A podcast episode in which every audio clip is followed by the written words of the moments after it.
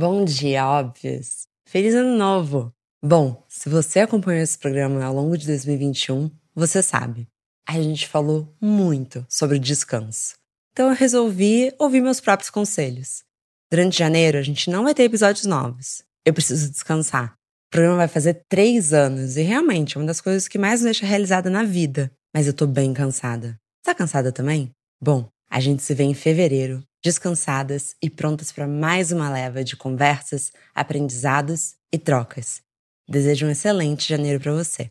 Ah, tem muito episódio para ouvir, viu? Será que já ouviu todos os episódios que a gente produziu ao longo desse tempo? Bom, vamos lá. A gente se vê em fevereiro. Um grande beijo e bom dia, óbvios!